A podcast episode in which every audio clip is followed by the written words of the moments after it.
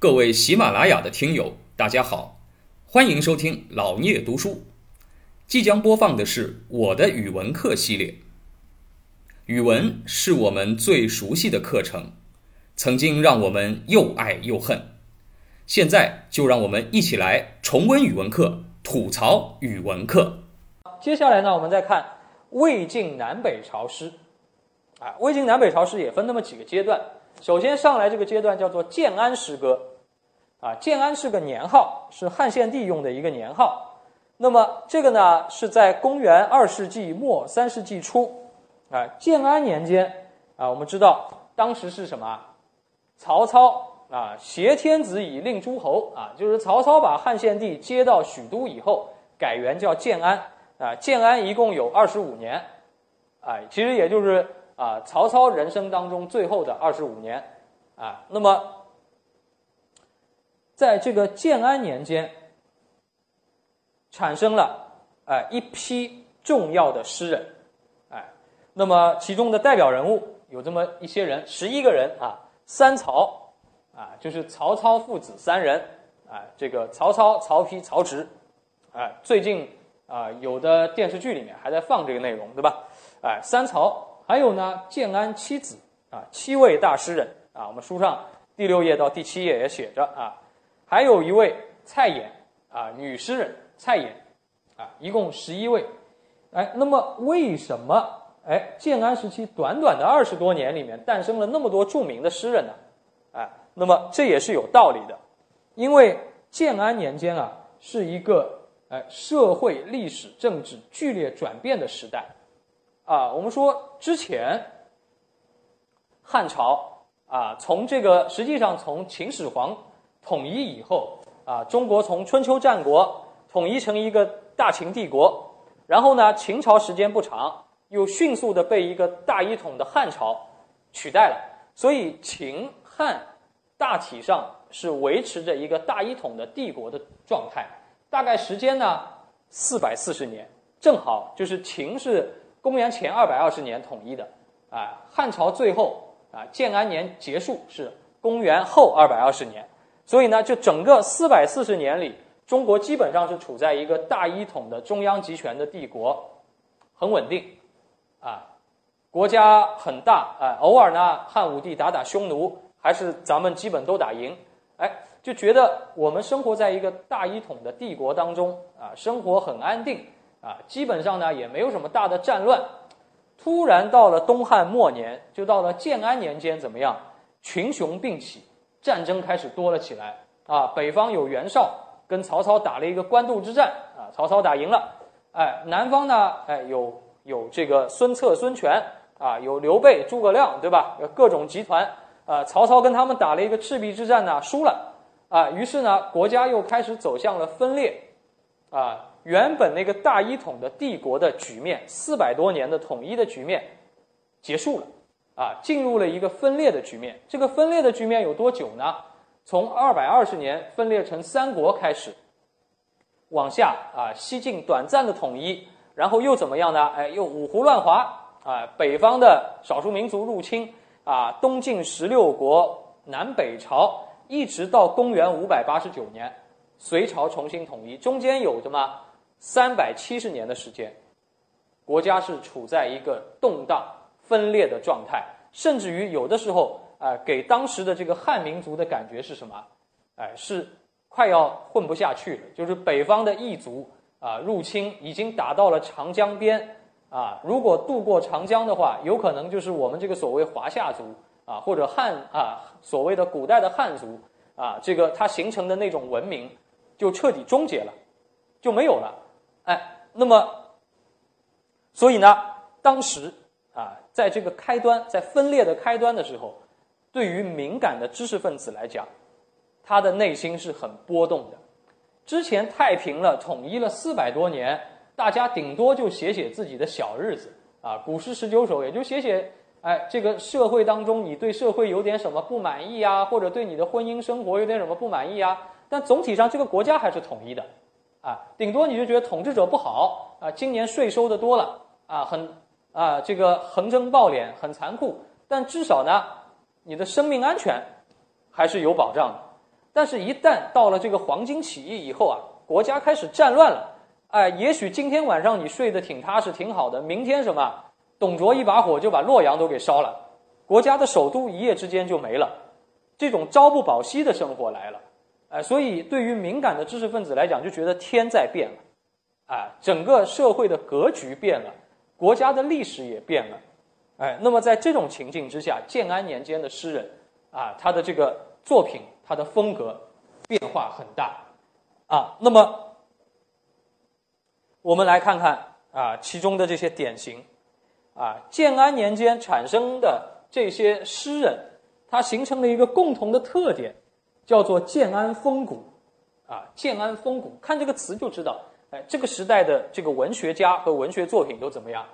啊？这个特别有那种，哎，特别有那种骨感。啊就是骨架子很硬，啊，给人的感啊，给人的感受就不是那种什么写一个什么非常柔美的景象，啊，曲曲折折的荷塘上面怎么怎么样，对吧？不是那种很柔美的景象，而是什么呢？哎，而是要写出一种内在的气韵，啊，要在他的文章当中，在他的诗歌当中啊，哎，有股精神在那里，哎，所以呢，建安年间，首先他的诗。是继承了汉乐府当中的那种现实主义的精神，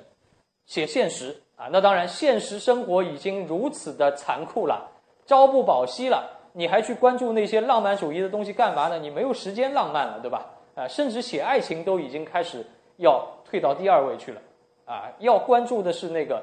现实生活本身，啊，那么还有呢，就是在这样一个啊这样一个时代。要求建安年间的诗人啊，要积极入世，要参与到现实生活当中去，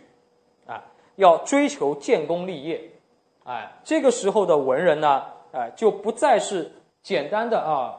这种啊对生活的审美啊或者怎么样啊啊，因为他们目睹了我们书上讲到叫“白骨露于野，千里无鸡鸣”的这样的残酷事实。啊，经过了董卓之乱的啊，这个长安、洛阳原来是可以说当时不是中国，是世界上最发达的经济带。长安、洛阳这个经济带的民众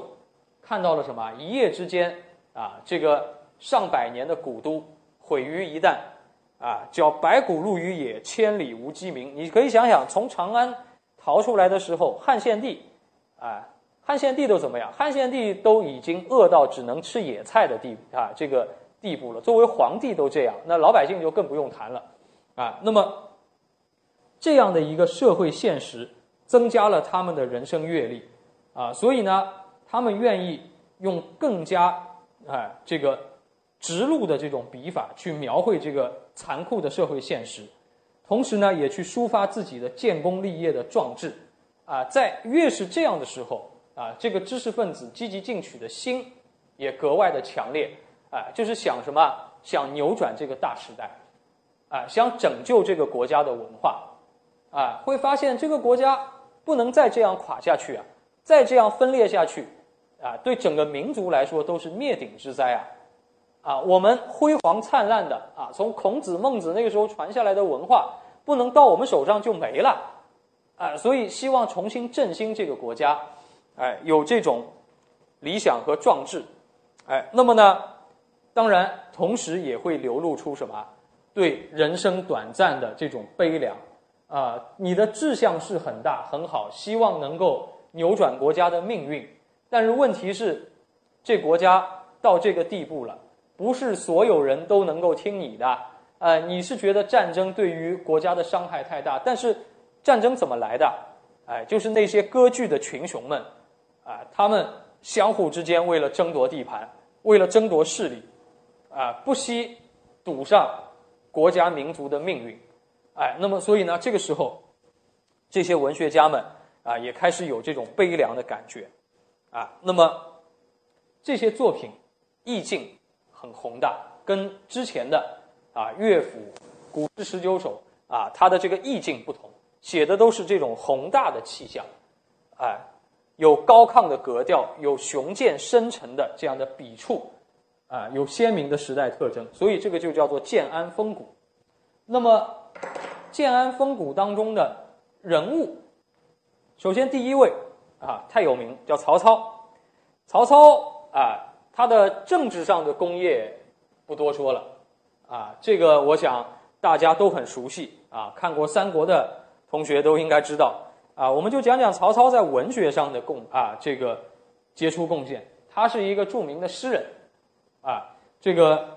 他也缔造了一个叫腋下文人集团啊，因为他后来做了魏王之后，他的国都在邺城啊，所以呢，围绕在他身边的文人啊，叫腋下文人。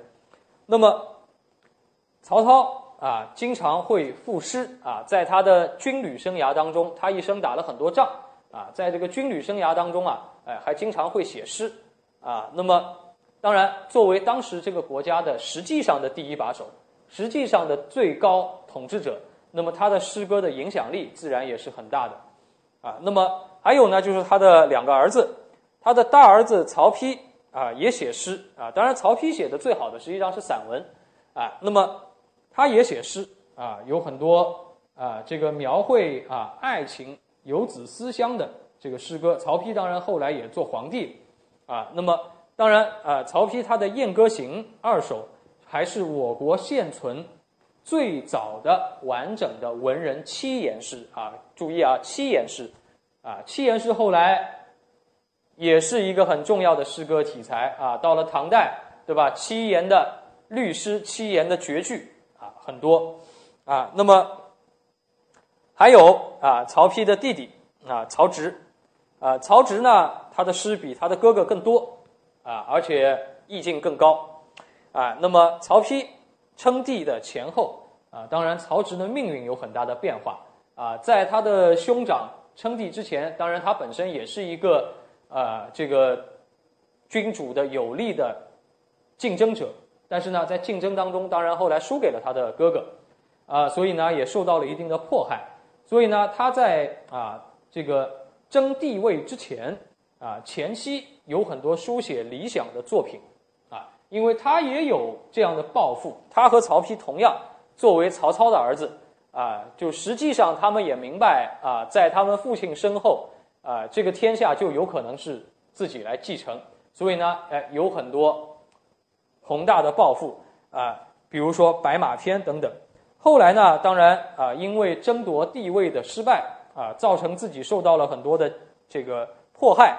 所以呢，后来写了一些。啊，这个压抑悲愤的诗词。那么，曹植啊，他也是建安时期的代表。那么还有呢，就是建安七子，七个人。当然，我们这里不一一说了啊。说当中成就最高的一位叫王粲啊，王粲啊，他的这个七哀诗啊，是这个汉末的社会生活的真实写照。那么还有一位呢，叫蔡琰啊，蔡琰啊是女诗人啊，也叫蔡文姬啊，这个。有一典故叫做“文姬归汉”，啊，她曾经嫁到过匈奴去，啊，所以呢，她的哎这个作品当中啊，有所谓“胡笳十八拍”，啊，就是啊，生活在北方的时候，在胡人地区的时候的啊，这样的一些对他的创作的影响，啊，那么蔡琰啊，也有一些著名的五言诗，那么整个建安时期，它是一个五言腾涌的时代。啊，就是将汉代的文人五言诗又推上了一个新的高峰，啊，写到了一个新的高峰，啊，因为诗本身到了后来唐代也一样，诗以言志，啊，诗一般要写的都是那些宏大的话题，啊，那么原来呢，汉代的时候，啊，这个诗写的格局还比较低，比较小，写啊生活琐琐事，啊，那么。到了建安时期呢，将诗的责任推到了一个更高的境界，啊！感谢您的聆听。如果您有任何问题想与主播交流，请在评论区留言。欢迎订阅本专辑，期待下集再见。